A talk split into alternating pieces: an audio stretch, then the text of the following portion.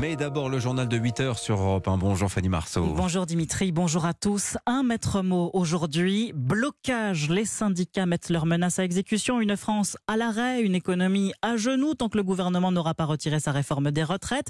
Alors concrètement, seul un train SNCF sur 5 en moyenne circule aujourd'hui. 20 à 30% des vols sont annulés. Partout des écoles fermées. Des expéditions de carburant bloquées dans toutes les raffineries de France selon la CGT. Des sites bloqués également comme ce dépôt RATP du 20e arrondissement de Paris où vous vous trouvez. Thibaut Hu, bonjour. Bonjour. C'est un, un, dépôt de bus donc que les grévistes avaient entravé ce matin, mais les barrages sont en train d'être levés sous vos yeux. Oui, tout à fait. Un cordon de sécurité de force de l'ordre a été déployé pour disperser les manifestants et dégager la sortie. Parmi les manifestants, Ahmed, machiniste, est venu pour empêcher la circulation des bus. Il y a eu euh, des blocages, ce qui a empêché euh, les allées et venues, les sorties, les, entrées des bus. Bloquer et montrer qu'il faut impacter euh, l'outil de travail et l'exploitation et l'économie pour se faire entendre.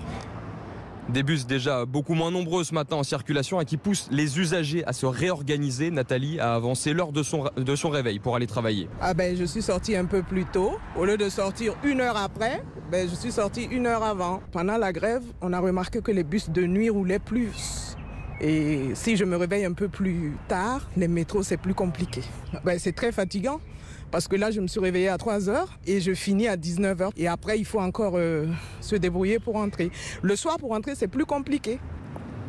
Moins de bus, mais beaucoup plus de voitures et surtout de taxis. André, chauffeur VTC, reçoit beaucoup plus de demandes que d'habitude. Ce qu'on constate, c'est que nous, de notre côté, il y a une augmentation de chiffre d'affaires euh, journalière. Ça peut aller jusqu'à 50% de plus. Hein.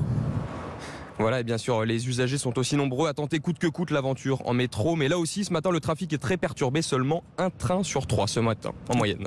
Thibaut Hu en direct du 20e arrondissement de Paris. On file dans le Pas-de-Calais rejoindre le correspondant d'Europe 1, Maximilien Carlier. Bonjour. Bonjour Fanny, bonjour à tous. Bon alors de votre côté aussi, c'est la pagaille hein, ce matin. Vous êtes dans la zone industrielle de Carvin où les grévistes bloquent depuis 4h30 du matin. Eh oui, effectivement, gilet rouge, force ouvrière sur le dos, une cinquantaine de chauffeurs poids lourds et caristes sont mobilisés à l'entrée des ronds-points. Barrage filtrant devant moi une longue file de camions à l'arrêt, obligés de s'arrêter 5, 10 minutes environ, voire plus. Échange entre routiers, grévistes et non-grévistes. Ça va mon copain?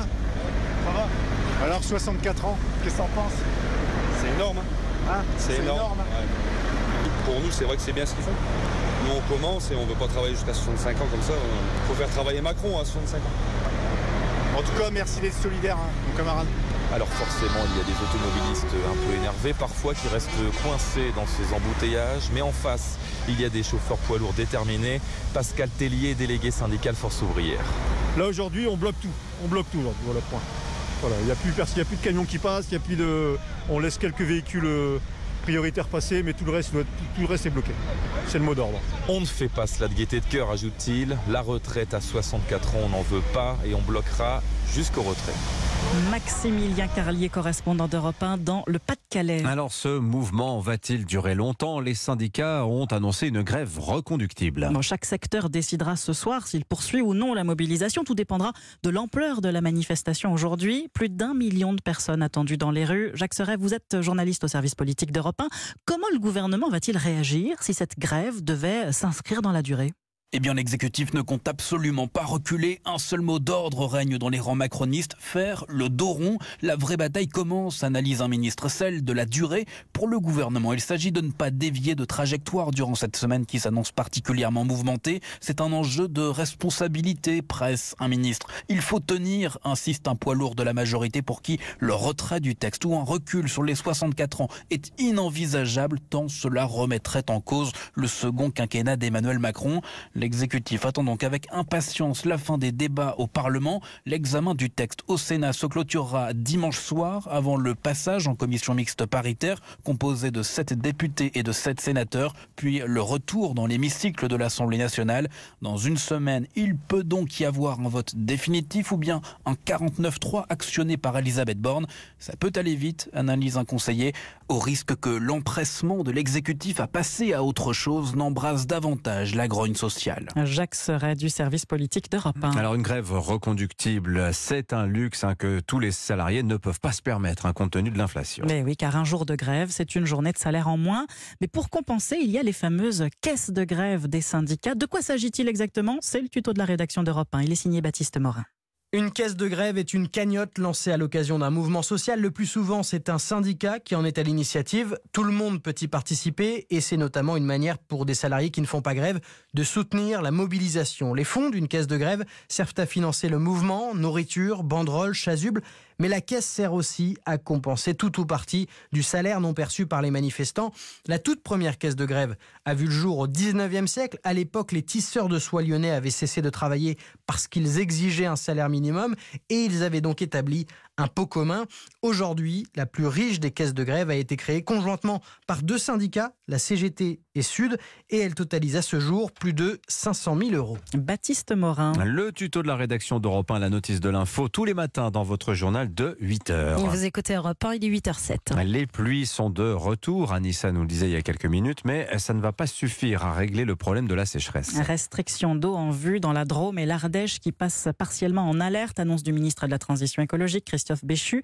Des mesures déjà mises en place très précocement dans les Pyrénées-Orientales, l'Ain, les Bouches-du-Rhône et le Var. Et puis, que se passe-t-il dans les séances de cinéma du film Creed 3 Le spin-off de Rocky est sorti mercredi dernier.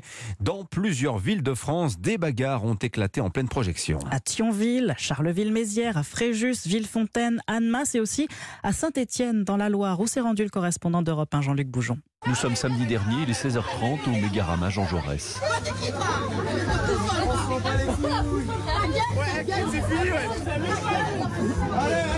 Une atmosphère très tendue dans une salle de 300 places bondées, explique le directeur du cinéma, Cédric Louvet. C'était euh, cri dans tous les sens, euh, des insultes, euh, jets de projectiles, euh, des bouteilles, euh, popcorn sur les gens, pour le pur plaisir, enfin voilà, pour, pour s'amuser. Donc on a coupé le film. Donc après, on a fait appel aux forces de l'ordre, qui étaient quand même en nombre assez conséquent, ils étaient entre 25 et 30. Et voilà, on les a sortis de la salle. Alors après, il n'y a pas eu de bagarre, mais on a voulu mettre fin tout de suite au problème en les sortant directement de la salle pour justement garder nos autres spectateurs et puis le personnel en sécurité. Ici à Saint-Etienne, il n'y a pas eu de blessés. La séance a pu reprendre pendant que la police procédait à des contrôles d'identité. Mais dans d'autres villes, au vu des rixes et des bagarres, cela n'a pas pu être le cas. Certaines salles ont même décidé d'arrêter de programmer Creed 3. Au Mégarama de Saint-Etienne, les séances sont maintenues, mais les moyens de sécurité seront doublés le week-end prochain. Saint-Etienne, Jean-Luc Bougeon, Europe 1. Et puis le football, nous sommes à la veille du huitième de finale retour de Ligue des Champions entre le Paris Saint-Germain et le Bayern de Munich. Les Parisiens sont arrivés d'ailleurs en Bavière, mais sans Neymar. Eh oui, la saison est déjà finie pour la star brésilienne, de nouveau blessée à la cheville droite, opération prévue au Qatar, suivie de 3 à 4 mois de convalescence. Scénario aux airs de, de déjà vu, hein, Cédric Chasseur. Oui, chaque saison, à la fin de l'hiver, le ciel semble tomber sur la tête de Neymar. Depuis 2018, il a déjà subi 5 blessures sérieuses qui l'ont privé des grands rendez-vous européens du PSG. Et en moyenne, le Brésilien n'a disputé qu'un match sur deux avec Paris, souvent gêné par cette cheville droite que ses adversaires ont tant torturé. Cette énième blessure pourrait même marquer un tournant dans sa carrière. C'est en tout cas l'avis de notre consultant, ancien défenseur du PSG, Alain Roche. Déjà, il avait plus la même explosivité, ça se voyait, mais je pense qu'il sera de plus en plus handicapé pour la suite de sa carrière. C'est un souci pour lui. En premier lieu, je pense aux joueurs et bien sûr pour le Paris Saint-Germain pour la suite, mais je pense qu'il ne retrouvera pas son niveau ou alors par parcimonie. Reste à savoir si cette absence va peser sur les chances du PSG de renverser le Bayern. Étincelant avant la Coupe du Monde, celui qui a marqué 18 buts et délivré 17 passes décisives en 29 matchs cette saison semblait davantage en retrait depuis la Coupe du Monde. Depuis sa blessure, Paris a en tout cas enchaîné trois victoires consécutives et a su montrer un peu plus de constance. Cédric Chasseur, PSG Bayern, match retour des huitièmes de finale de la Ligue des Champions, c'est demain. En attendant ce soir, Benfica Club Bruges à 21h et Chelsea Dortmund également à 21h et à suivre en direct et en intégralité dans Europe 1 Sport. Dès 20h, merci beaucoup Fanny